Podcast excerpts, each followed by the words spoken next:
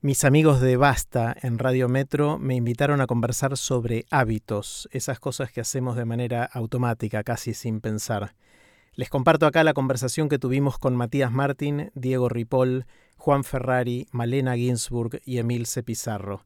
Si les interesa inscribirse en el curso de hábitos que estoy dando, pueden encontrar el link en las notas de este episodio.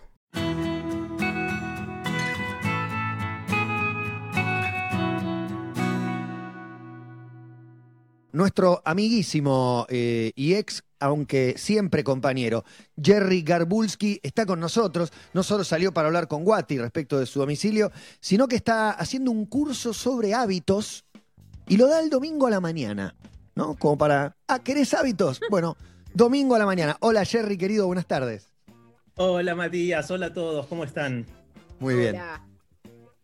Bueno, ¿qué pasó? Que quiero saber el origen primero de dar un curso sobre hábitos. El origen es, muy, muy sencillo. Eh, vieron que durante la pandemia y la cuarentena estamos hablando bastante sobre el nuevo normal y cómo el mundo va a ser distinto y cómo podemos hacer para durante este tiempo, ojalá construir un mundo que sea un poquito mejor cuando termine la pandemia, que ojalá sea pronto. Bueno, resulta que hablamos un montón de eso, pero no hablamos tanto sobre cómo mejorarnos cada uno de nosotros. Es decir, ¿qué podemos hacer como personas, más allá de la sociedad? ¿Qué podemos hacer cada uno de nosotros para salir de este periodo tan complejo un poquito mejor de, de como estábamos antes? Y resulta que los hábitos es una, parte importantísima de todo eso, porque no sé si saben, pero los animales casi no tienen hábitos. Uno le puede enseñar a un perro alguna, algún truquito, digamos, o puede domesticarlo de alguna manera, pero somos los seres humanos los que tenemos la capacidad de construir hábitos de, largo plazo. Casi que te quiero preguntar qué es un hábito, porque el, perro tiene costumbres. Esa es la pregunta. Claro, exacto, que repite, pero no son hábitos. Lo, que hizo la evolución eh, natural eh, nos dio a los seres humanos lo que se llama la corteza prefrontal, la parte de adelante del bocho, que esencialmente nos permite tomar decisiones conscientes, planificar para el futuro y hacer un montón de esas cosas maravillosas que podemos hacer los seres humanos. Pero tiene un pequeño problemita, y es que no tiene mucho ancho de banda. No podemos pensar en muchas cosas a la vez, no podemos procesar demasiadas cosas al mismo tiempo. Entonces, Una lo Commodore 64. Más o menos, ni siquiera, eh, menos que eso, uh. ¿vale? Me parece que es, es casi una calculadora de escritorio.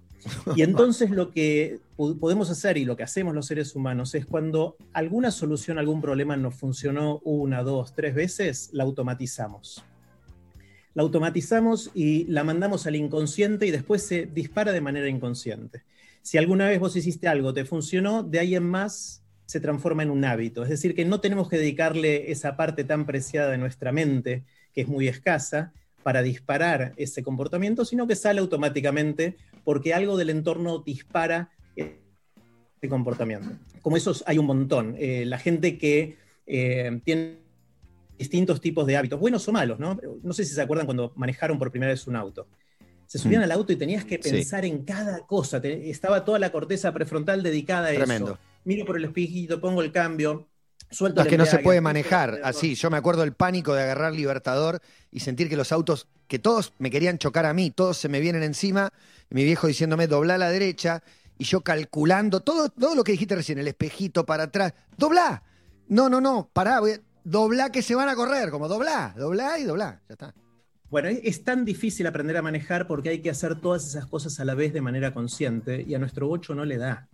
No le da para hacer tantas cosas. Entonces vamos de a poquito automatizando cosas que hacemos para manejar y hoy la gente que ya maneja hace un tiempo va del punto A al punto B y ni se acuerda por dónde fue. Eh, decir que está subida a mil kilos de acero, que va a 50 kilómetros por hora en una avenida, con un riesgo gigante, pero no sentimos tanto riesgo y lo hacemos de manera prácticamente automática. No, estamos pensando, ay, ahora tengo que mirar por el espejito, ahora tengo que poner cuarta. Eh, eso lo hacemos de manera automática, es un hábito ya de cómo manejamos. Y como eso está repleto en la vida de cosas que hacemos de manera automática. De hecho, hay distintos eh, estudios que muestran que más o menos la mitad de las cosas que hacemos cada día las hacemos de manera en piloto automático, sin pensar. disparado por algo que de, hecho, Jerry, perdón, pensaba en este ejemplo que dabas del punto A al punto B en el auto y de mucha gente que recomendaba en su momento cambiar esos recorridos para ser un poco más consciente de, cómo uno llegaba de ese punto A al punto B. Claro, e, está bueno eso, pero no tanto si es que querés dedicarle ese tiempo a otra cosa. si, si, vas a cambiar el recorrido, vas a estar dedicándole tu mente a ese recorrido, pero podrías estar escuchando Basta, por ejemplo, eh, o podrías escuchar, escuchar un podcast o conversar con la persona que está al lado tuyo. Si cambias el recorrido y vas a un recorrido, totalmente nuevo, es poco probable que puedas hacer otra cosa a la vez, de manera consciente. Está bueno hacerlo cada tanto, pero también está bueno aprovechar ese tiempo que ya automatizamos para hacer otra cosa, ¿no? Eh, Jerry, yo eh, tengo entendido que a veces dicen que para generar un hábito, he escuchado 20 días y 40 días de hacerlo todos los días y ahí recién se, se hace hábito algo. Que siempre, eh, eh, no sé, a mí me han puesto mucho de ejemplo que el lavarse los dientes es un hábito, que lo, lo tenemos tan incorporado, pero porque lo hacemos desde chiquitos, pero que, pero que eso, no sé, el hacer la cama se te puede hacer hábito o puede no hacerte hábito. Yo lo que siento es que los hábitos que uno trae de, de chicos, son realmente muy difíciles de, dejar. Y que si uno los deja y los cambia por otros hábitos mejores, porque en general los que uno quiere dejar son los que no hacen bien, eh, hablando, siguiendo con la metáfora del auto, yo lo que siento es que mis malos hábitos en algunas cosas, por ejemplo la alimentación, vamos a hablar de la alimentación, eh, mi auto me tira para comer mal es mucho el esfuerzo que yo tengo que hacer, aunque haga una dieta 40 días y lo, y lo concientice todo, es como que siempre, nunca me va a salir natural. Siempre es un esfuerzo y tengo que volantear para que no se me vaya al mal hábito. Sabes, Male, que está buenísimo todo lo que sí, y se me ocurren un montón de reacciones, pero una, una muy interesante es que la fuerza de voluntad no es una buena estrategia para cambiar un mal hábito. De hecho, patea en contra porque la fuerza de voluntad es justamente un esfuerzo consciente y lo que estás haciendo cuando decís, no tengo que comer eso, no tengo que fumar, no tengo que tomar alcohol, no tengo que lo que fuera, le estás recordando a tu cerebro inconsciente que tiene que disparar esa actividad. Es como que les dijera la típica de no piensen en un elefante blanco y ahora están todos pensando en un elefante blanco. Entonces, la mejor manera no es usar la fuerza de voluntad, sino reconocer qué es lo que te dispara ese hábito es la ansiedad, es una situación, es un momento del día, es cuando estás con gente. El otro día una, de las personas que está participando en el curso me dijo que se dio cuenta que siempre que hablaba por teléfono tenía una galletita en la mano. Y se preguntó, ¿por qué tengo esta galletita en la mano? No la, no la necesito acá, pero comía de manera automática. Entonces, al concientizar eso y al alejar la galletita del teléfono, ya no la tiene más y dejó de comer por lo menos en ese momento. Entonces lo que hay que hacer es diseñar nuestros entornos y de la gente con la que nos rodeamos, eh, nuestros estímulos, de forma tal de no caer en esa tentación en el momento de que se pueda disparar ese hábito. Un ejemplo típico es la gente que dice, mira, yo quiero comer una porción de torta chiquitita por día, ese es mi permitido, pero bueno, como me sale más barato, me compro la torta entera, la corto en pedacitos chiquititos y la pongo en el freezer. Y cada día saco una porción y la como. Ahora, un día decís, bueno, hago otra porción, saco una segunda o saco una tercera.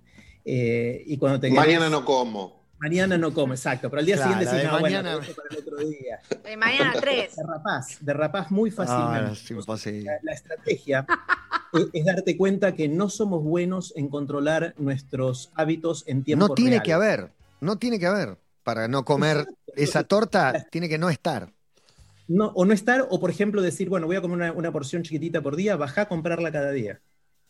Entonces te va a costar, tener, es, más, caro, te va a costar. Te va a dar fiaca porque también tenemos el hábito de tener el culo quieto. Entonces, fiaca, todo eso. Es mucho más fácil controlarnos a nosotros mismos tomando decisiones ahora que nos condicionen a futuro que cuando llegado el momento tenemos la opción de comer torta, vamos a comer torta.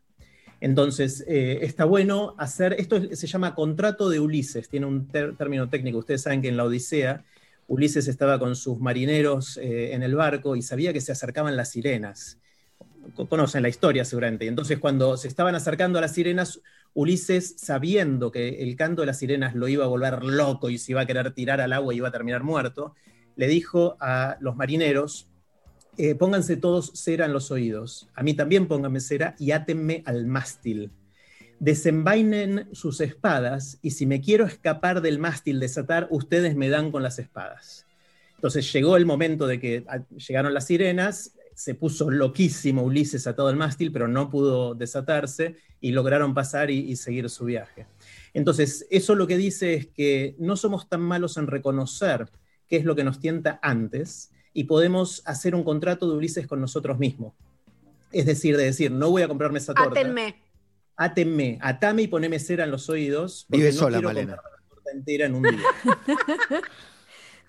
Entonces, eso se llaman pacto o contrato de Ulises y funciona espectacular. La típica, por ejemplo, la gente que se tienta y eh, usa el celular mientras maneja, que es terrible, es una de las principales causas de accidentes. Yo creo que todos lo hicimos en mayor o menor medida, o para ver un mensaje o para escuchar, o en el peor de los casos para mandar un audio, o en el peor de los peores para escribirlo escribir es terrible porque vos decís, no, yo manejo bien, hasta que te la pones. No, no, no. Entonces, una forma de hacer un contrato de Ulises con eso es dejar el, celular en el, auto, en el baúl del auto cuando estás manejando.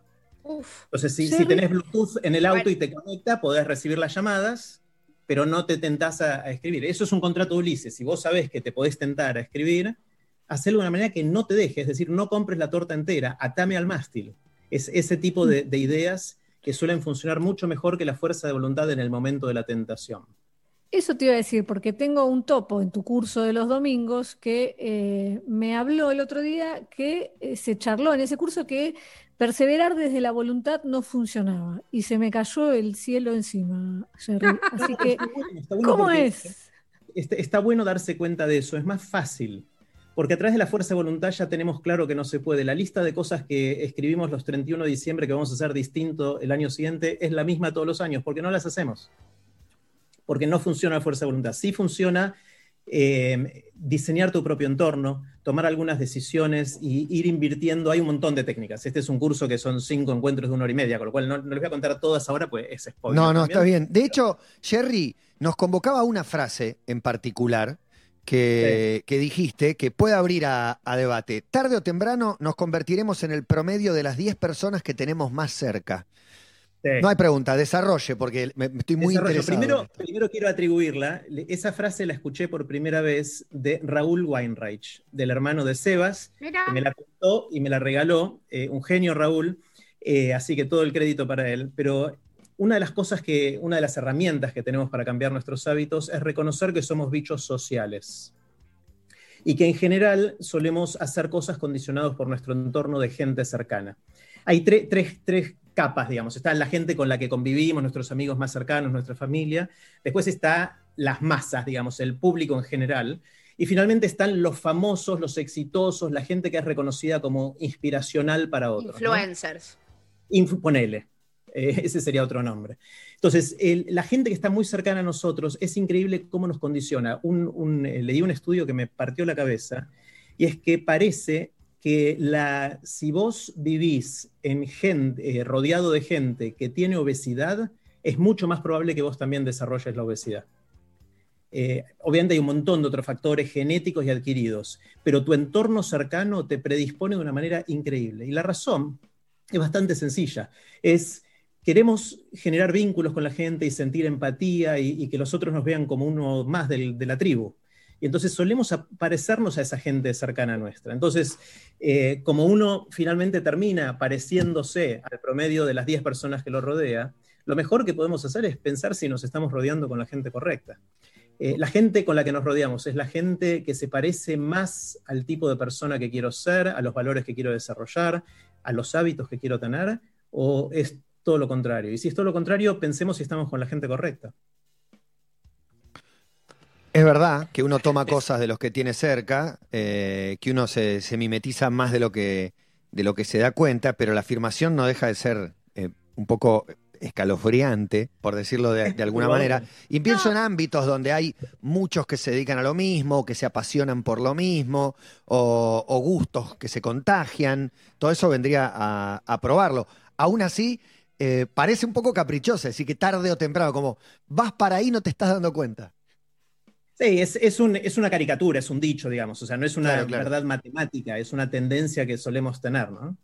Bueno, igual por eso digo, también es entendible cuando, sobre todo en temas de adicción, que lo primero que hacen es separarlos del entorno, porque, porque son los que te llevan y los que te vienen llevando, digo, y vos saliendo todos los sábados con esa gente, vas y te drogas, entonces... Eh, bueno, no te juntes más con eso, que a veces es, durísimo. Y lo pienso en las parejas también, cuando uno se pone de novio o algo, es normal que tal vez engorden los dos al principio. Hay como también una cosa de, Bueno, sí, como que después, che, nos ponemos a dieta, sí, dale, nos ponemos a dieta. También pensaba, Jerry, en un título que es el del fumador social. Eh, hablando también en la comparación con lo de la torta, ¿viste? Como el que te dice, yo fumo cuando estoy en un evento social, en un entorno donde es propicio, pero en realidad no sé si eso aumenta después ese mal hábito o no. Ah, lo que pasa, yo no soy experto en adicciones, pero lo que suele pasar con, fumar es que uno empieza a fumar típicamente de adolescente por alguna razón social, porque mis amigos fuman, porque siento que así me voy a estar más relajado y voy a poder hablar más, voy a soltarme, eh, por lo que fuera. Después, obviamente, hay un rol importante de la adicción a la nicotina, que eso, o a, lo que fuera, digamos, no, sé cómo se llama la, sustancia química que está ahí, pero hay algo que es mucho más difícil y más jodido de cambiar después. Pero una herramienta interesante es darse cuenta de grande si uno lo sigue haciendo por eso o no. Eh, si uno reconoce que fuma no porque tiene que fumar, que es mucho de lo que dicen los fumadores, sino porque alguna vez creí que eso me iba a ayudar socialmente y ahora se da cuenta que no pasa por ahí, quizás puede cambiarlo. Ahora, para dejar hábitos que a uno no le gustan, es muy, muy difícil dejar el hábito solo. Lo que hay que hacer, que es mucho más fácil, es reemplazarlo por otro hábito. Por ejemplo, otra persona que está haciendo el curso nos contaba que fumaba mucho eh, y lo que hizo fue darse cuenta que fumaba en ciertas circunstancias y que, le disparaban las ganas de prender un pucho. Y lo que hizo es tener una botella de agua siempre cerca. Y cada vez que eso le disparaba las ganas de fumar, tomaba un vaso de agua y la inmensa mayoría de las veces después de tomarte el vaso de agua ya no tenía ni ganas de fumar, le había pasado las ganas. Pero Jerry, por ejemplo, hay hábitos que uno sabe que debería incorporar y que tal vez no te gustan. Digo, por ejemplo, el gimnasio, ¿no? Yo sé que cuando empiezo el gimnasio, yo ya sé que lo voy a dejar. Lo sé. Digo, por más que empiece dos, tres veces por semana. Está muy bueno que lo pienses así. Sí, sí, es muy productivo.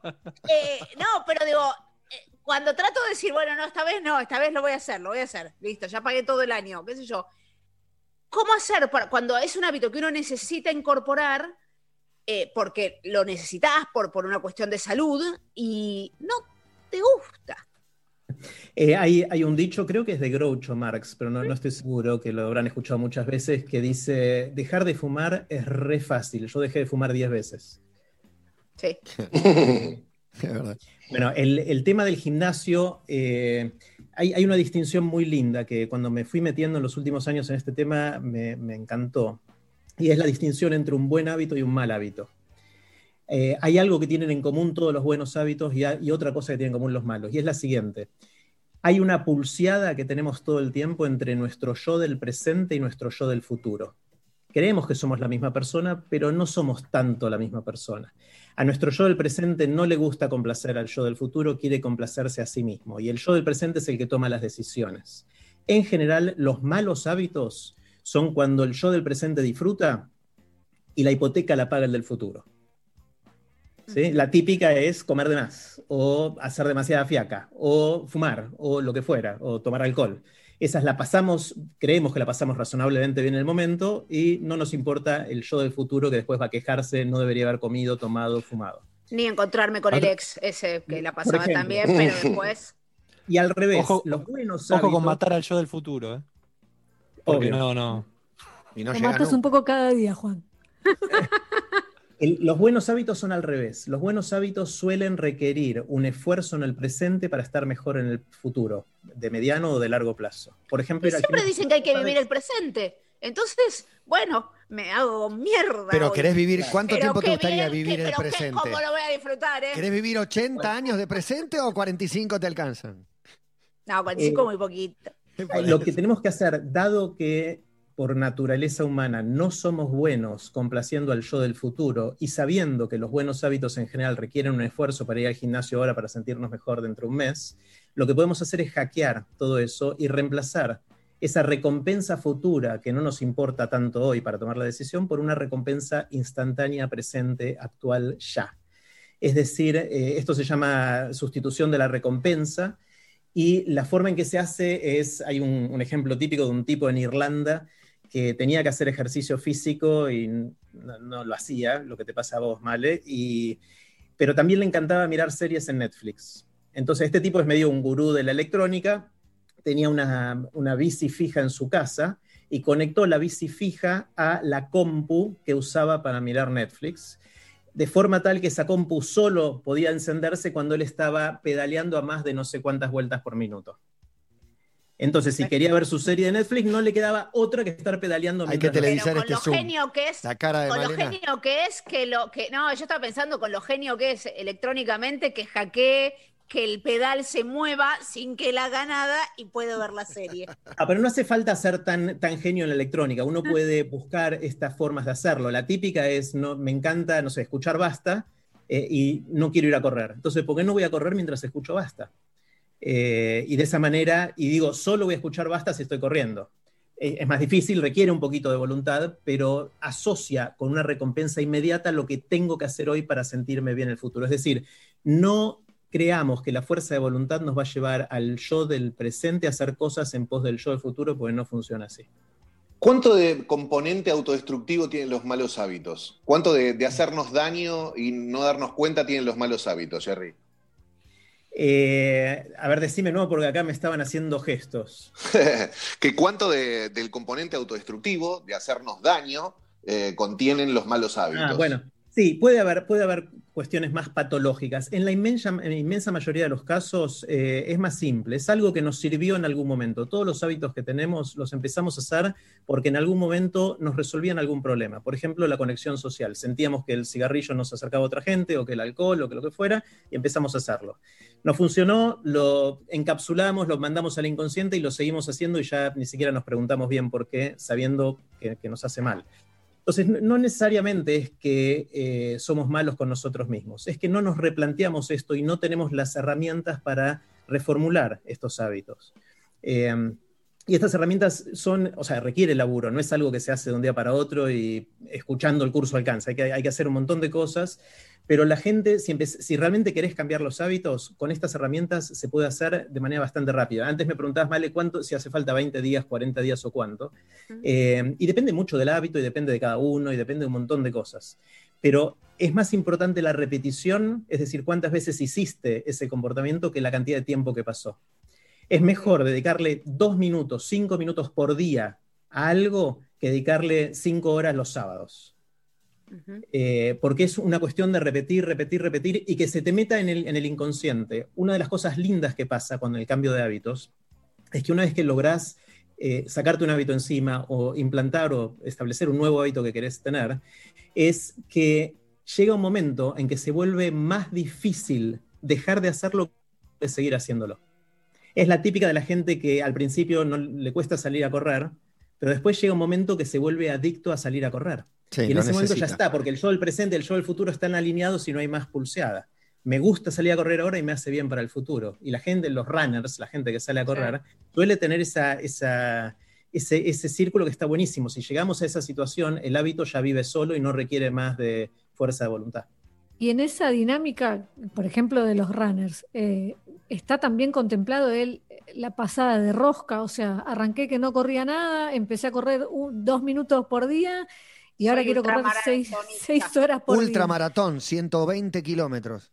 Mi amiga Sí, Sole porque Girardi. Es adictivo. Es adictivo. Todo, todo en, ext- en- en- en cantidades extremas puede ser dañino, ¿no? Entonces sí, lo que está bueno es tener más de un hábito, eh, más de un hobby en este caso, y, y ir matizando, ir balanceando. Si te vas de mambo con alguno, probablemente a la larga te haga mal, no bien. La gente que, que corre y corre más de lo que debería termina lesionada. Entonces no- ni siquiera es bueno para el yo del futuro. Jerry, cuando eh, por ahí alguien se muestra interesado en este curso, ¿cómo se contactan contigo?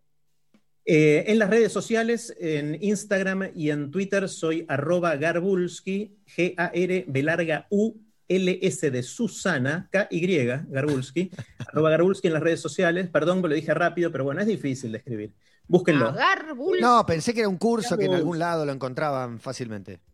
Eh, ponen mi nombre y lo van a encontrar. El- la segunda edición eh, em, abre la inscripción mañana, justo mañana, eh, que es miércoles a las 11 de la mañana, abre la inscripción.